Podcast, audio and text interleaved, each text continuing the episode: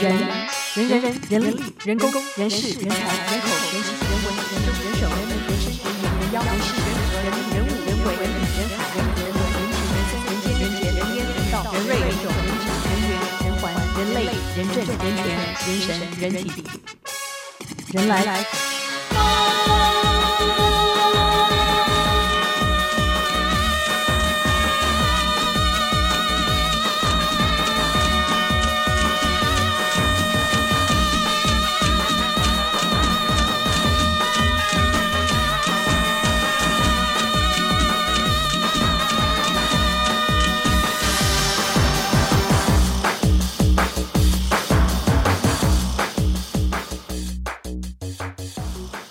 哇，今天不得了！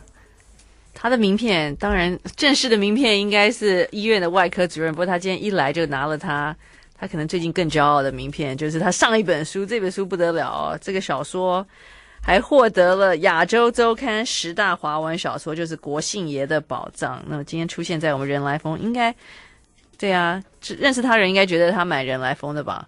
对啊，好好的刀不开，跑去写小说、写文章，那就是博仁综合医院心脏血管外科主任苏尚豪。哇，所以上这本很厉害耶，国姓爷的宝藏。还好了，啊，写了八年，写了八年，这是算是什么推理悬疑小说？诶，介绍台湾的书，介绍台湾的。对，如果你要看是寻宝或者是什么推理的小说，你可能会很失望。哦，是吗？但是这边说比比美国家宝藏，哎，嗯，更胜痞子英雄。嗯，那看你用什么心态去看这本书了。因为里面怎么又有又有什么国安局调查局、红帮、红门，全部写在一起嘛？还有中中研院大杂烩，这港台两地黑道，好像可以改改拍成电影的样子。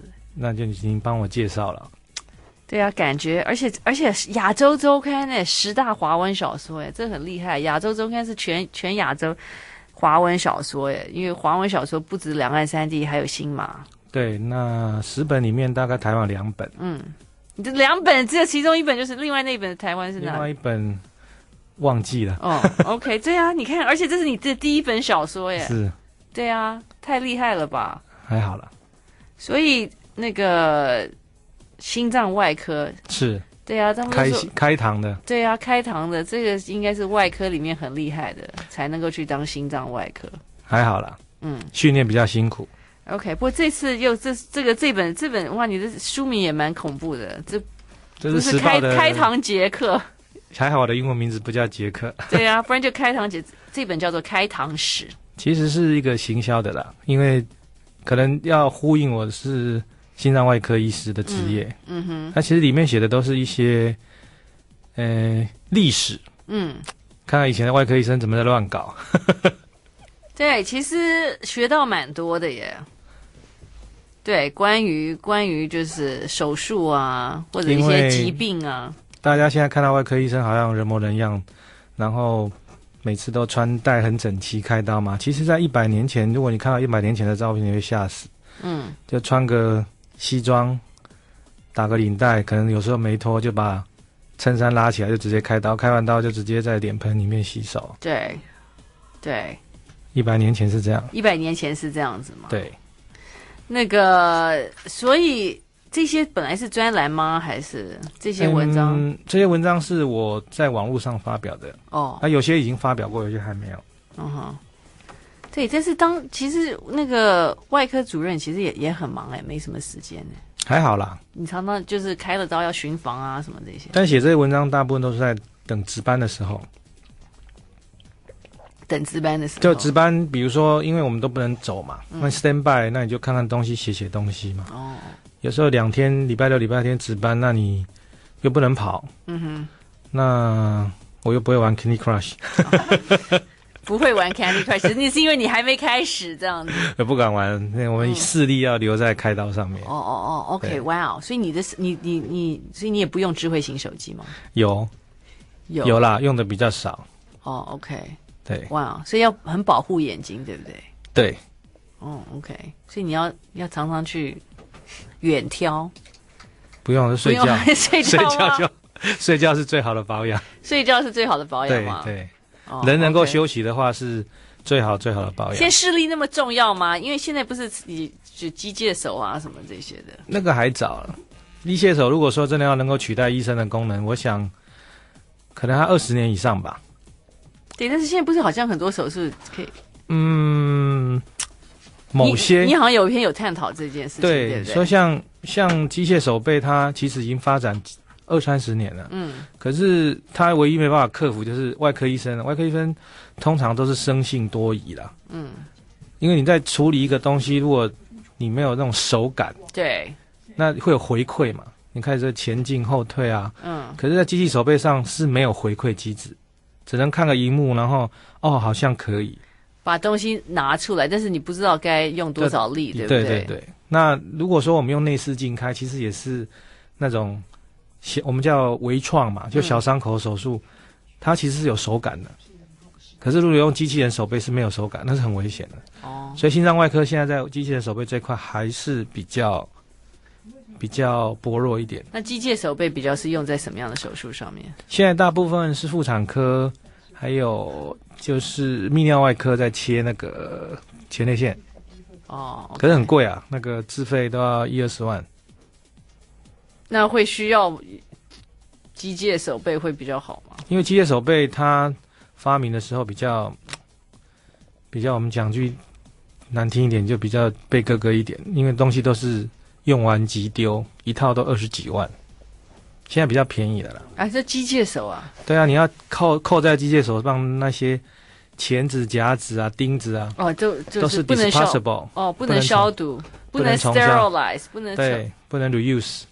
哦，所以用完就丢掉。为什么呢？那你们用的那些手术刀呢？不是都？对啊，所以那些都是手术刀可以重销，哎，不是手术刀，手术的器械可以重销。嗯，但是它那些机械手背的东西是不能重销的。为什么呢？那就设计这样啊。你一削就坏掉，他就是耗材啦，他就是要，他就是要赚这个钱就对了，对对对对对，跟跟印表机的那个，对，没错，墨水夹是同样的原理，对，还不能补充，没有补充包，很不环保啊，嗯，噱头吧，因为美国的，因为美国这些开刀很很贵啊，嗯，所以他们用那些东西来讲划算啊，像我们台湾现在你开一个冠状动脉绕绕手术，嗯。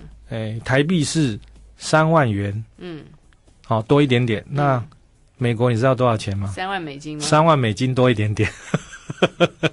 难怪这么多华华侨，对，都要回国就医。对，坐个经济舱回来，呃，坐个那个商务舱回来住头等房还划算。真的？嗯，真的，真的。OK，哇哦！所以你，但是你你从从学生时代其实就爱写了，对不对？对。对，你在你在国防医学院就已经拿到好几个文学奖了。那个凑数的，还好啦，嗯，因为觉得就是写一写嘛，苦闷嘛。因为有时候每个人舒压的方式不一样，像我的舒压方式就是写东西嘛，嗯哼，然后这个看看书嘛，骂骂人这样子。嗯，OK。所以，所以你在那个国庆爷的宝藏之前，都就只是就在网络上写写文章吗？对。写写文章，然后有写一些东西啦，有有，但是投稿都没有中。哦，投稿都没有中啊。对。然后结果这个那这本小说怎么为为什么写了八年？嗯，因为这是二零一二年的《亚洲周刊》十大华文小说嘛，对不对？对对，因为嗯，因为有些东西走不出来，因为你现在我现在一直要想。有个台湾概念嘛，因为我写这本书是看国家宝藏，嗯，觉得因为看了国家宝藏，觉得台湾应该人家两百年就可以扯到圣殿骑士，那我们三百年也该扯个什么东西吧？嗯，然后后来去读了一些文章，然后后来参加了国就是郑成功文化节，才知道说，哎，那我何不塑造一个小说，从国姓爷的，就是从郑成功的角度去切进来台湾，嗯，然后后来才发现哇，台湾好多好多东西都跟郑成功有关系，嗯。比如说像地名就很多啦，剑、嗯、井啊、剑潭啊、龟、嗯、山岛啊，嗯，好像恒春的落山风也是跟这个郑成功的传说都很有关系。嗯哼，那所以从这个点切入之后，发现哎，很多姿多彩，才慢慢写的。不然这本书刚开始，老实讲，台湾的历史那时候读的并不是很多，所以走不出来。嗯，然后后来哎，慢慢读，慢慢读，读了好几年之后，哎，就写出来了。哦，OK，那有没有一些是从你的跟病人的接触啊？你可能有医到。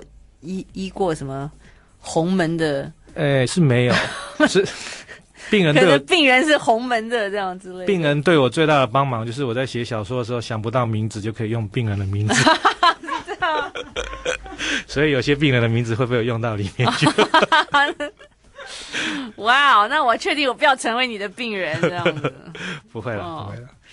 OK，所以对啊，因为又又又是调查，国安局对不对？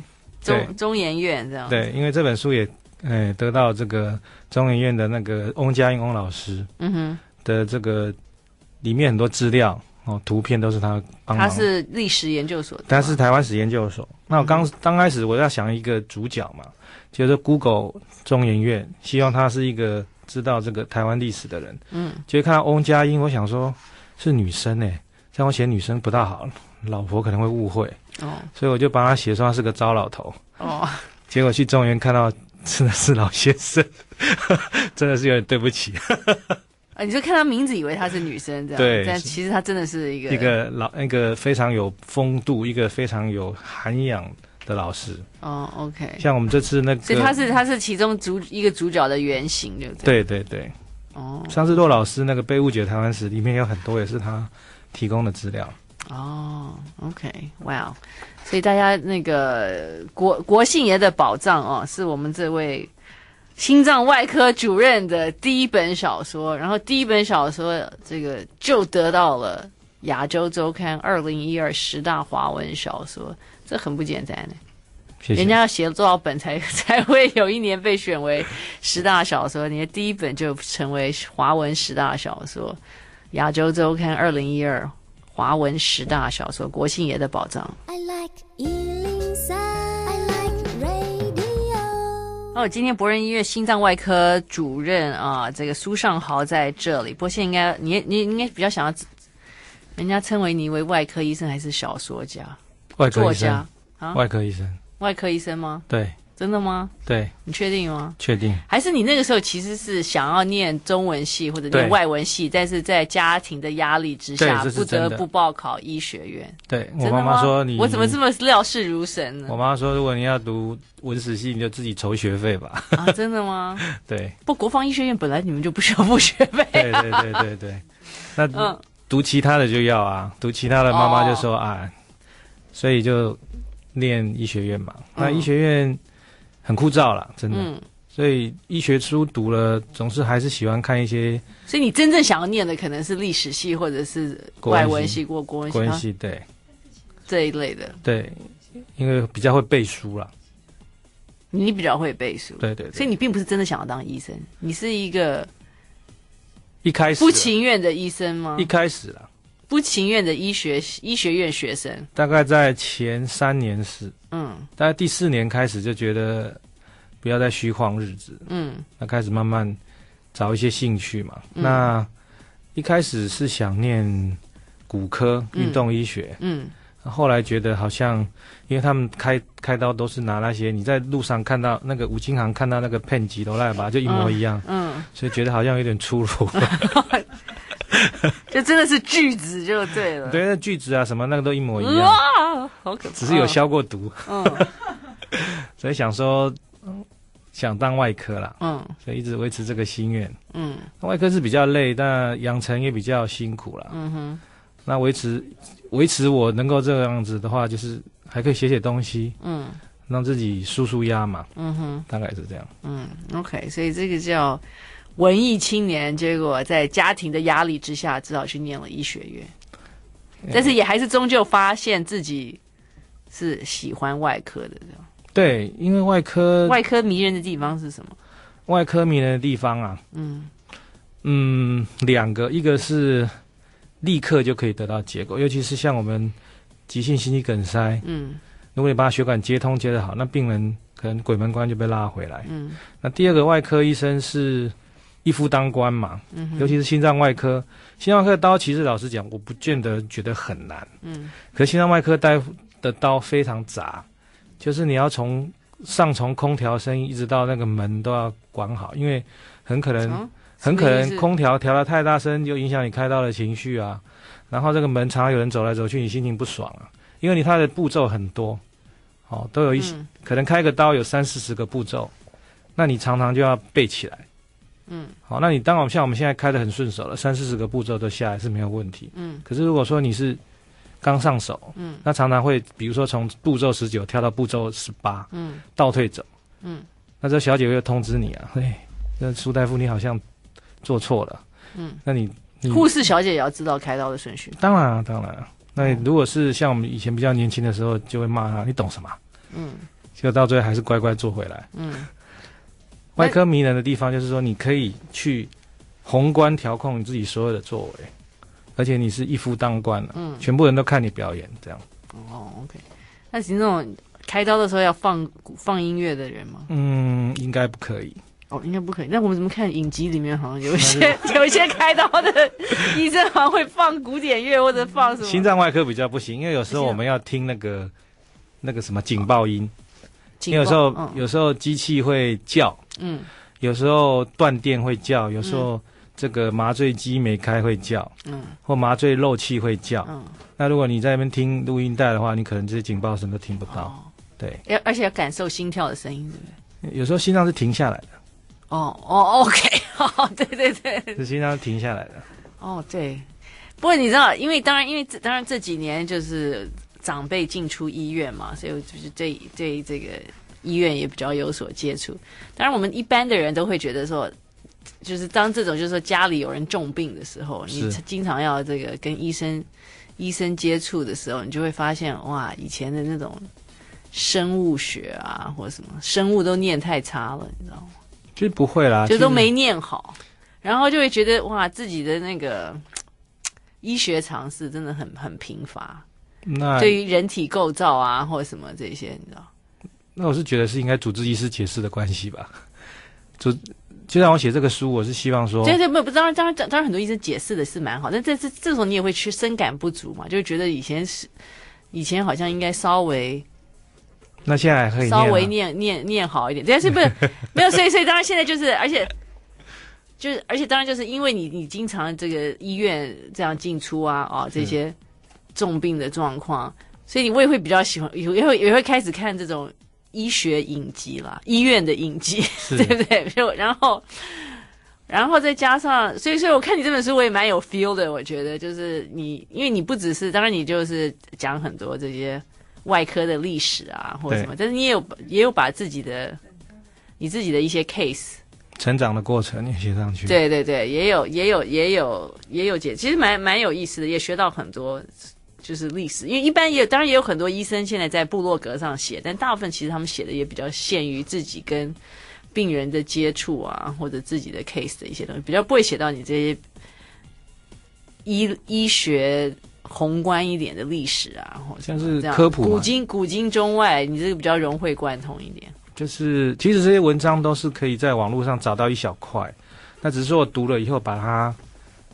看一看，然后再去发挥，再找资料一起加入，嗯、所以会，所以你会觉得在哪个地方曾经看过类似这样的东西，嗯，那只是说我把它做一个调和的工作，这样，嗯，嗯，对，因为你也也也就是也，也根据一些你自己的一些经历嘛，是。对不对？对，看看到的这个，看看到的看到的病嘛，哈，对，嗯，对，所以你是，但是现在现在这个。很多外科医生都要去当医美嘛，哈，这是很严肃的问题。嗯，医美医美有很多东西也是也是需要技术啦，所以你去打那么多玻尿酸，你还是要去割双眼皮、隆乳啊，嗯，拉皮啊，这些还是其实还是需要整形外科。嗯，不过现在普遍医美比较多的还是那些所谓微整形啦，嗯，就是什么打玻尿酸。镭射拉皮啊，打脉冲光啊，这样，所以比较没有到整形与重建外科的那个对层级，对不对？那种层级会比较高干，嗯，不像美国那个美国影集《整形春秋》，对不对？对对对，那些 Nip Nip Tuck 那些东西都是写的很真实。嗯，美国的影集像《急诊室的春天》啊，好、嗯、像这种《整形春秋》这些东西都把医学写得很好。可是反观比较亚洲的哈，除了是 Brave New Heart。就是那个韩国那个影集还拍的不错以外，剩下一龙啊，还有白色巨塔都还是比较没有那么医学啦。嗯，对。哦，比较没有，因为韩国那部叫什么？哎，崭新的新吧，Brave New Heart，就是 Brave New World 那个。有有有这有这有这部有这部，所以你都有在看。哎，有时候值班没办法，那都重播的时候就看一下这样。哦，对，嗯，所以你觉得就是美国那些他还是比较专业一点？对，他是蛮专业的，他的名名词会比较实际，嗯，而且那些案例那些场景都比较逼真，嗯，比较逼真，嗯，哎，就比较像比较像你实际上有接触到。对对，实际上你就如果是医学人看到他们那些影集，你会觉得哇。真的拍的很好哦，OK，对。但是影集里面那个实习医生又跟主治医生谈恋爱啊，或者主任又爱上主任又爱上了护士啊。其实，其实我是觉得啦，这个对啊，这个总要一点，那太枯燥无味了吧？嗯，那实际上呢，在医院里面呢，我只能说医生是人，嗯，医生不是神，嗯。我常我写这本书，其实最重要的重点是告诉大家，医生也是人。好，如果你把他当神看的时候，嗯、如果你看到医生，哎，这个收贿嘛，收红包，嗯，对不对？嗯，然后找小三，嗯，你会觉得好像医生完蛋了，道德沦丧。嗯、可是我是觉得，在医疗专业，你应该用放大镜去检视医生，但是私生活，我觉得、嗯、算了，眼不见为净啊。私生活算了吗？眼不见为净啊，眼不见为净啊。哦，哦，OK。那个，所以你自己的你现在的状况是怎么样？你已婚吗？我已婚，我儿子十八岁了。哦，你儿子都十八岁了。对对对，我的意思说，其他的人不是指我。哦、OK，我不知道，有可能你，有有可能已经第第二次或第三次了。对，第一次，第一次，第一次。那你太太也是也是医护士，也是你看，你典非常典型，医生碰到护士。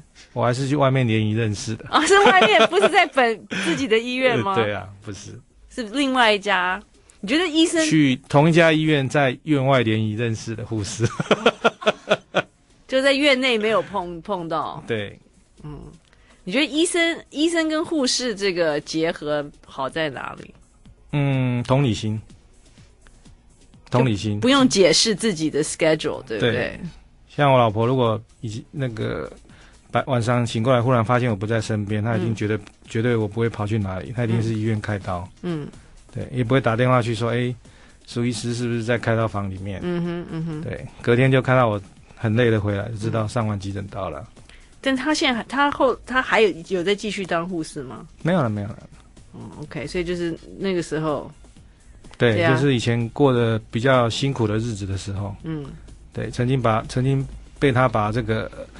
手机放在电锅里面，嗯，什么意思？为什么手机放在电锅里面？因为那个手机叫醒的先是他，绝对不会是我，所以后来还是把手机关在电锅里面。那这样子，那你不是错过你的开刀？哦，不会啊，因为值班啊，还有医生，医生很多防呆装置，不是只有电话，不是只有手机。你说防什么？防什么？防呆。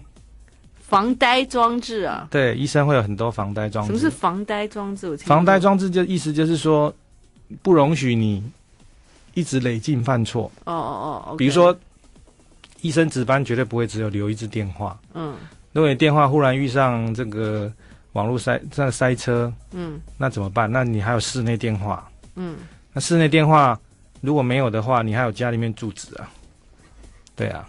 所以医生在值班，有时候看那个名册，有时候可能都会留两三支电话，嗯，一支、两支、三支，还有室内电话可能留一支、两支这样子，嗯，嗯都会有，嗯。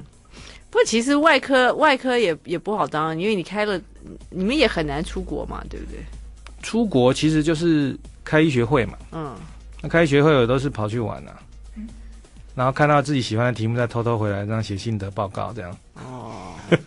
对，但是就是说，因为外科医生就是说你开完刀，你还要照顾这个术后，对对不对？但是现在分科比较细，比较细的，比如说你开完以后，大概到开刀房去，都还有其他的这个主治医师帮忙看到嘛。嗯哼，不然的话你这样根本没有办法开几台刀嘛。嗯哼，所以大家会轮流，所以基本上现在外科现在就是应该讲说医院啊越来越缜密，嗯，然后人越来越多之后，你分工越来越细。当然，你就获得休息的时间比较多。嗯，那当然相对就有些工作量就会在落在某些层级上面，比如说护士，嗯哼，比如说值这个 ICU 的，就是加护病房的医生，嗯，好，这些人他们承受的压力都很大，尤其是急诊，嗯，好，那急诊的话，尤其台湾只要有钱就可以看急诊，嗯，哎，管他什么减伤分类啊，所以常常就是急诊室变菜市场，嗯，很辛苦啊，嗯，但是政府不管这一块，嗯，OK，今天开堂史这个心脏血管外科主任苏尚豪，同时也是新兴作家。谢谢。这是第二本书嘛，对不对？对，第二本。OK，这本算是这个散文，散文集，散文集。然后前一本小说《国庆爷的宝藏》得到亚洲周刊二零一二华文十大小说。I like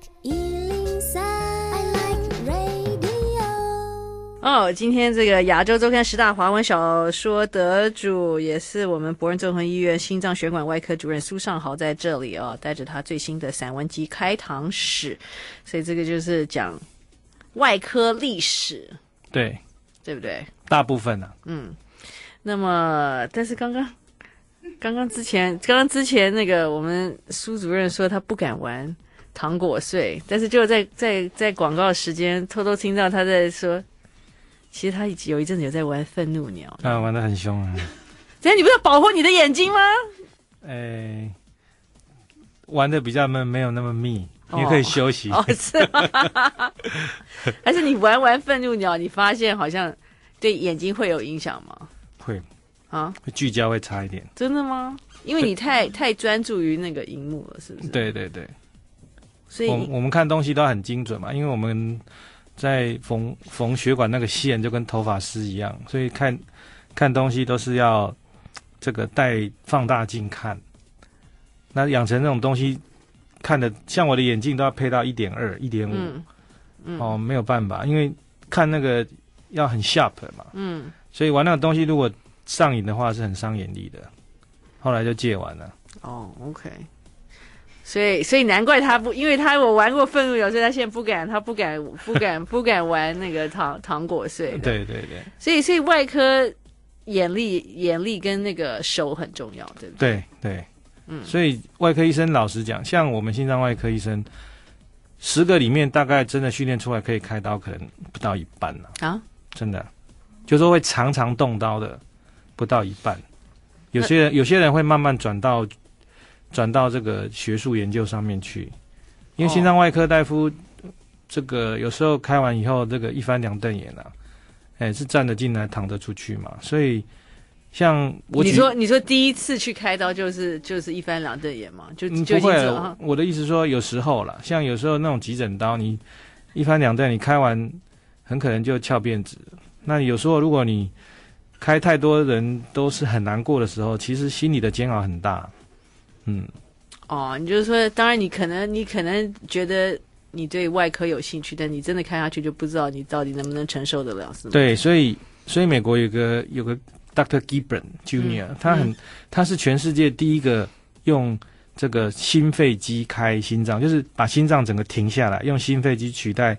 心脏跟肺脏功能，嗯，来补一个心房中隔缺损手术，他全世界第一例。这是哪一年的事情？一九一九四几年，嗯，就这个 Dr. Gibbon 看完这一台之后，后面连续开了好几台都死掉，他以后就不开了，他就去要专门研究他的心肺机，他是，呃，应该是说心脏外科研究发展史上很厉害的这个心肺机的这个创始跟发明人，嗯嗯嗯，可他只开了大概不到十台吧。就是说，你你的心脏够不够强大来承受这些？对对，其实每一个外科都一样，不是只有心脏外科了。嗯，对。我当然就创伤外科是很很紧张的，对不对？对，创伤外科那更紧张，尤其现在还有什么这个高级创伤救命术啊，这些我们叫 ATLS 啊。嗯，在台湾现在每年都有在训练。那高级创伤这个外科又又跟我们是不同的思维。因为他是要用减伤分类，所以他常常考试啊。比如说，有四个人在在那个打羽打这个高尔夫球，就有一个雷击打下来，嗯，然后第一个有声音，第二个没声音，第三个有呼吸，第四个哀哀大叫，你要先救哪一个？嗯，都常常出这种状况题。哇，那那对，再来再出一下，讲讲清楚一点，怎么样？你说四个人怎么样？四个人打球嘛，嗯，然后被这个然后雷雷打下来，然后第一个没有气，第一个没有气，就是表示已经挂了。第二个气会呻呻吟嘛，嗯第三个痛苦哀嚎，嗯第四个忘了，那你要先救哪一个？嗯，你觉得要先救哪一个？就是那个没呼吸的就已经不用，就就没办，就是他已经没呼吸了嘛。要先救哪一个？没呼吸的，还是会呻吟的，还是痛得干干叫的？呻吟的那一个，对，我可以当创伤外科的件事。不是因为哀哀大叫那个可能没有那么那么严重，他还叫得出来嘛？对那你不要再浪费时间跟资源去救那个已经已经已经走的那个嘛？对，对不对？所以你就是要去，它里面还有很多题目，比如说嗯，化学爆炸，那炸完以后这个，哇，这个是最就就是去美国德州对不对？他们前对对对课，他们常常有这种题目，嗯。炸完以后有人什么头破血流，有人生，有人没生，一样的题目，嗯。然后看你要先救哪一个，因为、嗯。因为你一个指挥官到现场，你可能只有两三个人，那一下倒了十几个人，嗯，你可能要先救那个这个有救的，所以这个跟战地医生是对，其实就是减伤分类嘛。那所以我书里面有写到，就是这个奥克拉荷马大爆炸，有个婴儿被这个从这个这个什么废墟里面拖出来，就奄奄一息。嗯那减伤分类医生一看，嚯送去买了，就直接带走。嗯然后全在旁边的民众就开始鼓噪、骂他、吐他口水啊。嗯可是那医生讲，这就是减伤分类，嗯没办法，嗯救不起来。嗯，对就是说就是你要当场判断救不救得起来。对，因为你没有那么多人力可以把一个人救回来。如果如果救不回来，就不要，不要勉强，因为其还有其他更需要救的人在后面等着。所以要去救救的回来的。对哦，这个就是最高原则，对减伤分类。对，哇哦，对，所以当医生，你你心脏需要很强大，因为你常常在做这些，你在做上帝的决定，不是吗？啊，没有没有没有没有，因为我常常讲，要 不要不不，我说我说那样子的 case，对，那样子的他真的就是上帝，没有办法。所以你说上上次不是那个恶高，不是整个整个这个路被埋了吗？哦，你说上次就是其实其实如果按照我们减伤分类的立场或我们医生的立场，我觉得就慢慢挖就好了，不用救了。你不要期待救，你应该是为了抢通路才去挖，而不是为了救人挖。不要给家属那么大的希望。那挖出来可能支离破碎了，因为他绝对不可能救得活嘛。但是不，但是那你这样讲，但是你看每次现在最最近四川又地震，对不对？对啊，但是那时候地震就是还是要第一时间去抢就，不是常会讲这个黄金七十二小时，对不对？对啊，对啊。所以就很多那种救难犬啊什么的过去救嘛。那这不，种有但是因为当然地震，你可能就是这些东西倒下来，它会有缝隙或者什么，这个比较有可能。对对对所以说这这，所以我举这个例子可能也不是很恰当，跟那个跟那个二高那个走山的那个状况，那个也是很恰当，因为你七十二小时之后，后面你就慢慢救了，你就不用那么多高密度的人去救了，因为那时候人也累了啦，你不可能说派个几千人，然后四呃一百多个小时就没没有休息。对，但是我就说，因为地震它可能你你人比较有可能在一些缝隙当中缝隙里面当宣传，对对对但是像你跟像我们刚刚讲，你之前我们提到那个北二高走走山，那个就是那个那个埋下来，那个那个就那个那个就是就是瞬间就再见了，再见了，对。对不对？对。就是在在不是说在在有任何的这种遮蔽啊，或者或者怎么样的对东西挡下来。原来风，原来风。还有西苏尚豪心脏血管外科主任苏主任今天在这里哦，他的第二本散文集，第二本书啦，第二第一本是小说，这个这是第一本散文集。那个对啊，你这很多一些 title 都还蛮惊人的耶，故意的。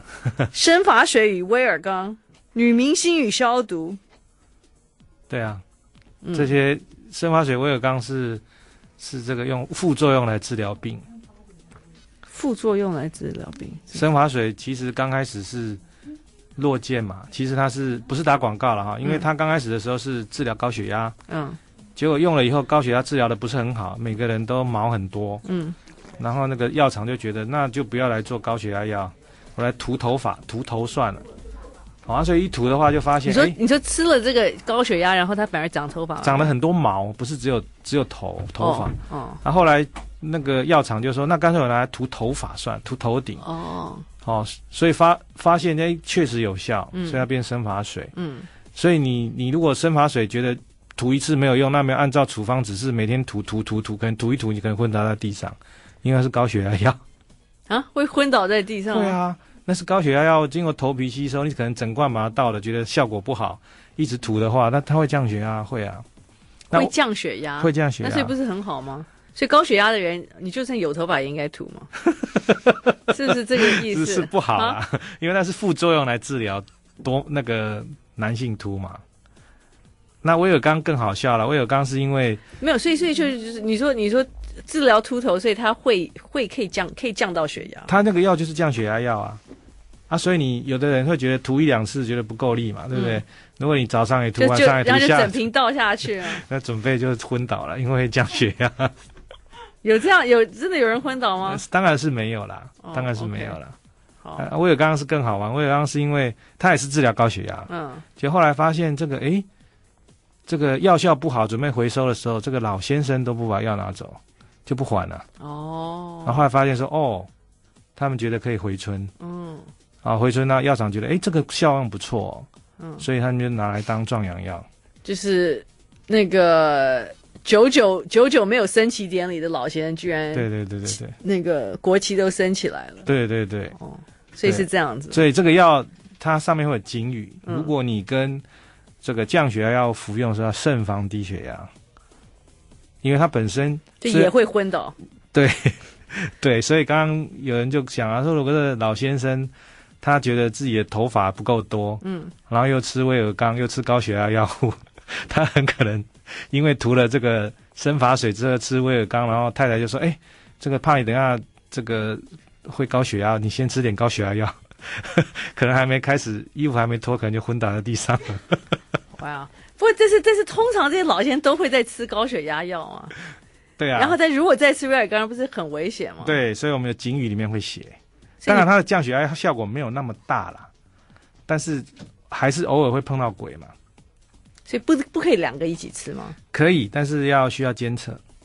哦，需要监测。OK，但是因为通常都是在吃高血压的高血压药的人会需要威尔刚，不是？但是他从来应该不会跟高血压药一起吃吧？不，就是服用，我就是不见得是同时啦，对，对不对？不见得同时，对。但是但是但是，就是说，通常是高血压患者，然后他会需要用到。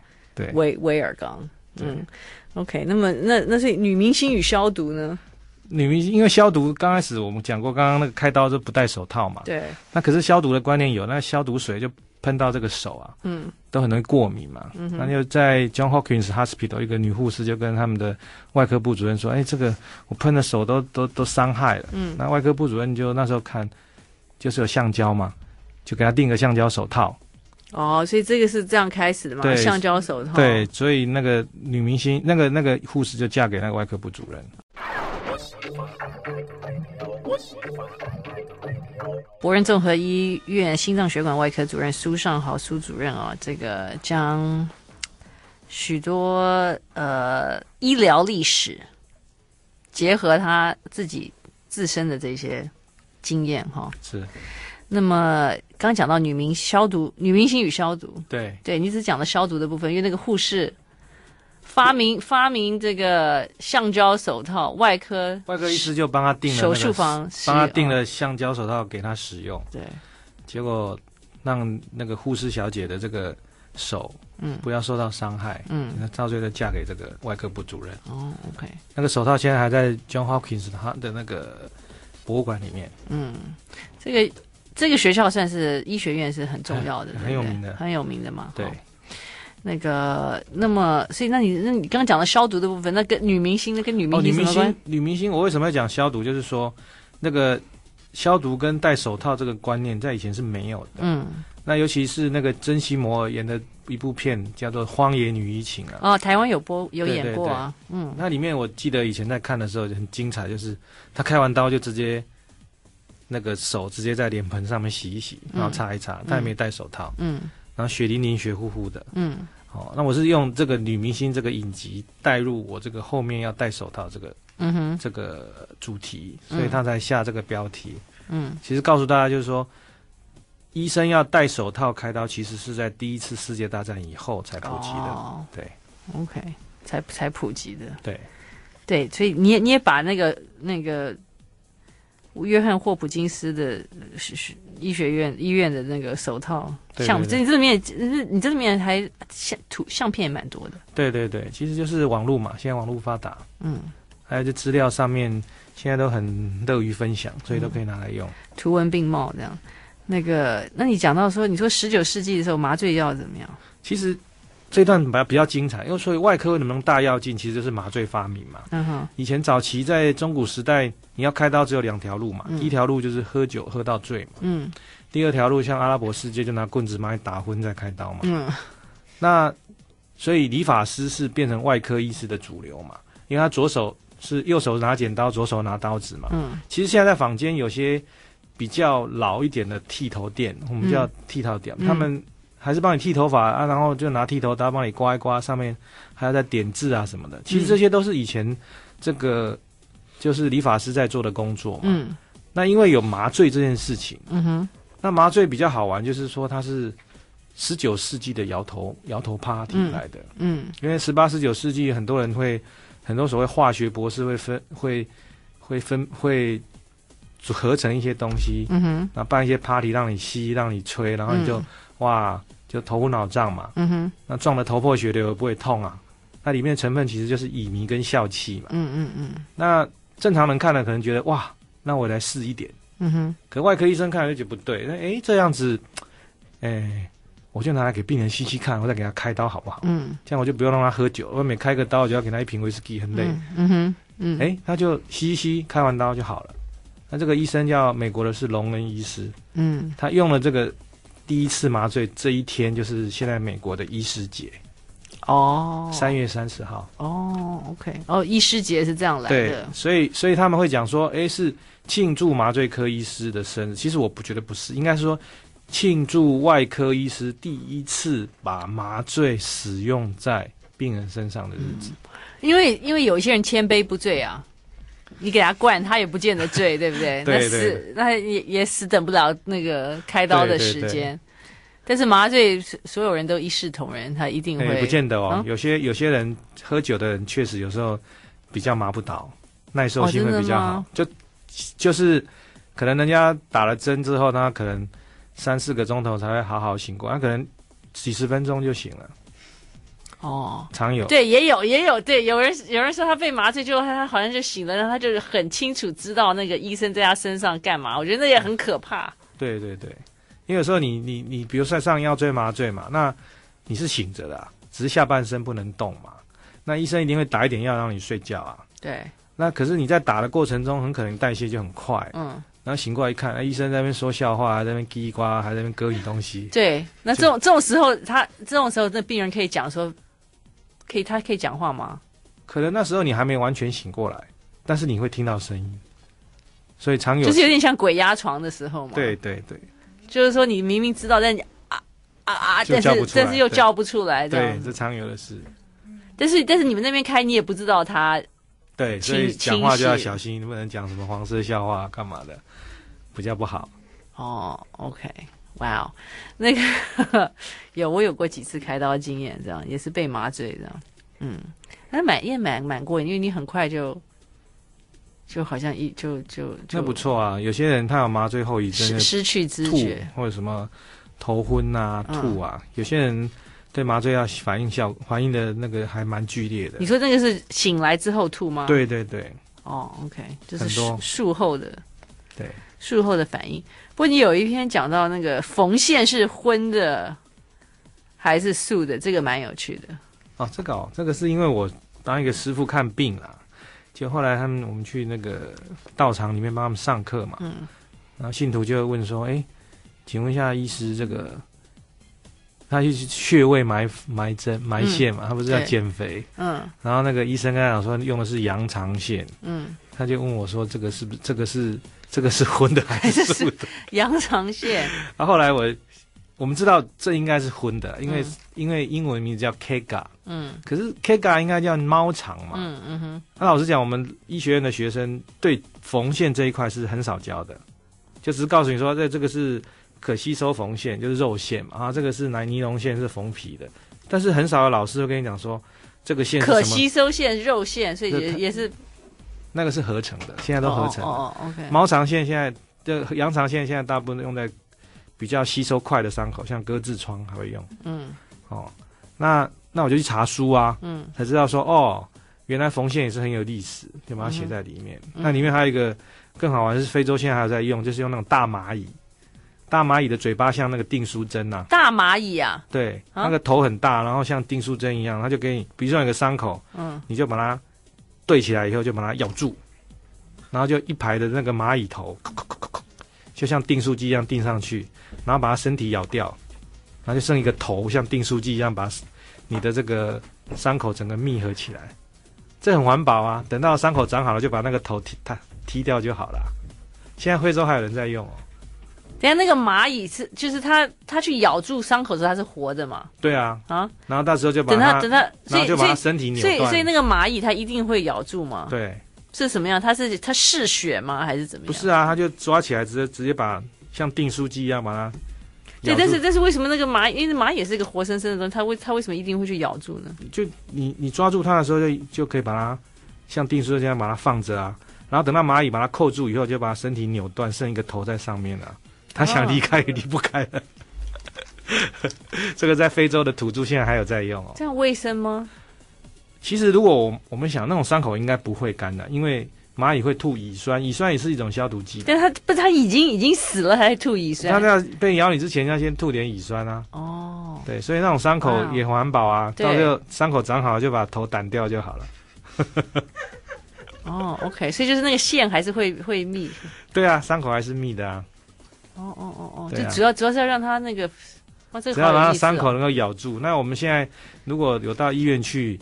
像医生就问你说：“啊、你要不要用订书机的伤口哦？”嗯，好，那我们就真的是订书机，扣扣扣扣扣吧，那就跟蚂蚁头一样嘛，扣扣扣扣扣一样。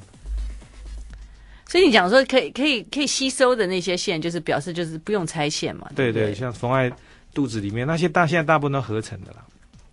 不过应该有些是荤的，有些是素的。但是合成合成它它会它会就是会溶会就是会就是会，会被组织吸收掉。哦，组织吸收掉以后，它就没有弹力了嘛。然后会排出来吗？不会，不会。所以有些人可能你开完两三年的刀以后，发现哎，奇怪，怎么还在冒脓？我们叫 stitch abscess，就是这个缝线的溃疡。嗯，脓缝线化脓，就是身体一直要把那个可吸收的线要排出来，因为有些人的体质还是不能对那些所谓可吸收的线能够吸收嘛。所以那个线不会化掉，它不会就是溶，就是它不会化掉，它就像一个一个。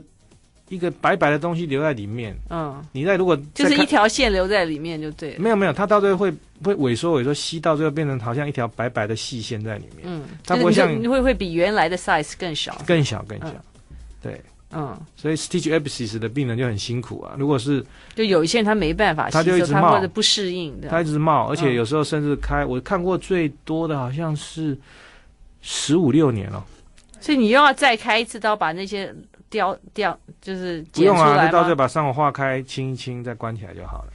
就不要用那个，就不要用可吸收缝线，就用尼龙线把它关起来。然后尼龙线怎么样呢？尼龙线是不可吸收，到时候要拆线的。哦，要拆线的。对对对，但是因为有些那些那些伤口是在内部嘛，所以你一定要。对，那就缝深一点，带起来就好了。哦，对，其实伤口我们身体的修复能力是很不错的。嗯，对。只要你不要太大，大概兜一下都可以涨。嗯、对，OK。我基本上基本上就是我认为，如果如果你如果喜欢平常喜欢看这种医医院影集的话，应该也会很爱看你的这本书。这样，我是我是看的还蛮津津有味的，我必须承认。这样，就就看医生嘛。其实我觉得就看看嘛，笑一笑，因为可能我们看一百年前的东西，我们笑。嗯，这些人怎么？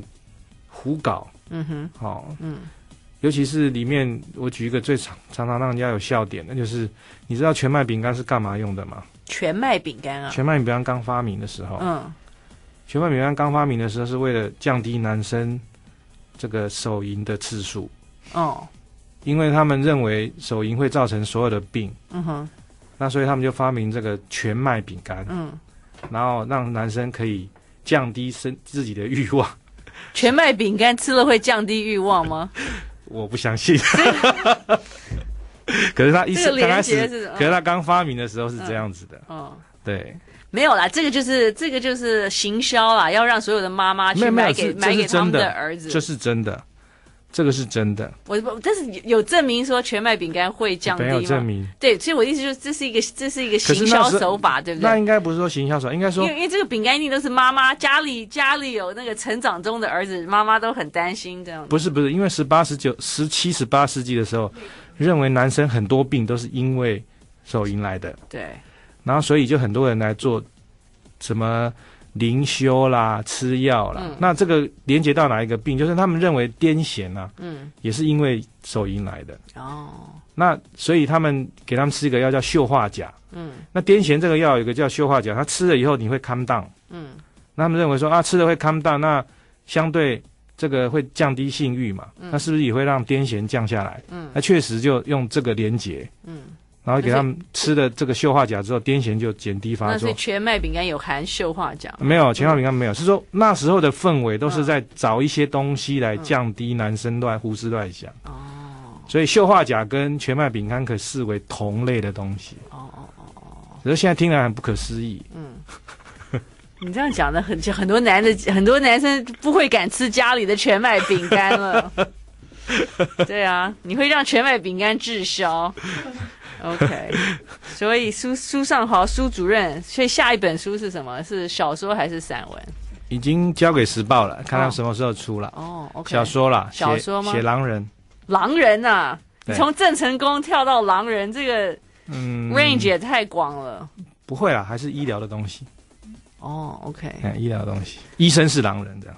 医生是狼人，对。但是医疗史上应该没有没有没有，真的狼人的 case 吧？医疗的史上，狼人这个字就是恋动物癖的来源。哦，叫我们叫 lycanthrope。嗯哼，那 lycanthrope 这个字就是狼人的字根。哦哦哦。所以有的，那我为什么写这个小说？就是有个病人，他发病的时候就觉得自己是羊妹妹，他就会。你真的碰到一个这样的？对对对。他就把。这个怎么这个怎么会是你的病人呢？你是心脏血管？没有，我实习的时候碰到，哦、一直在我脑海里面。然后后来我去想说，这样病人是什么东西？是个男的还是女的？女的。嗯。她是个英文老师，然后后来她男朋友把她抛弃之后就受不了，嗯、就病发。然后她每次发病的时候，都到那个草地上就开始啃草。哦。然后跟她讲话，她都跟咩咩咩跟你回应，她也不会跟你讲话的。然后他会去找公的公羊交配吗？那问题是没有公羊，医院没有公羊。就后来、哦、后来我去查这个字根很有趣，嗯、它就是狼人的字根。哦，对，所以当年的这个一个一个病例这样子一直深植你的脑海。对，那这个狼人是背景是在台湾吗？对。哦，OK，台湾狼人好像还没有这样的小说出现过，对不对？对。OK，哇，所以我们看这一本会不会成为那个？二零一三亚亚洲周刊十大华文小说，我们今天非常感谢苏主任，谢谢，谢谢，谢谢，开堂史，谢谢，谢谢。原来风，原来风。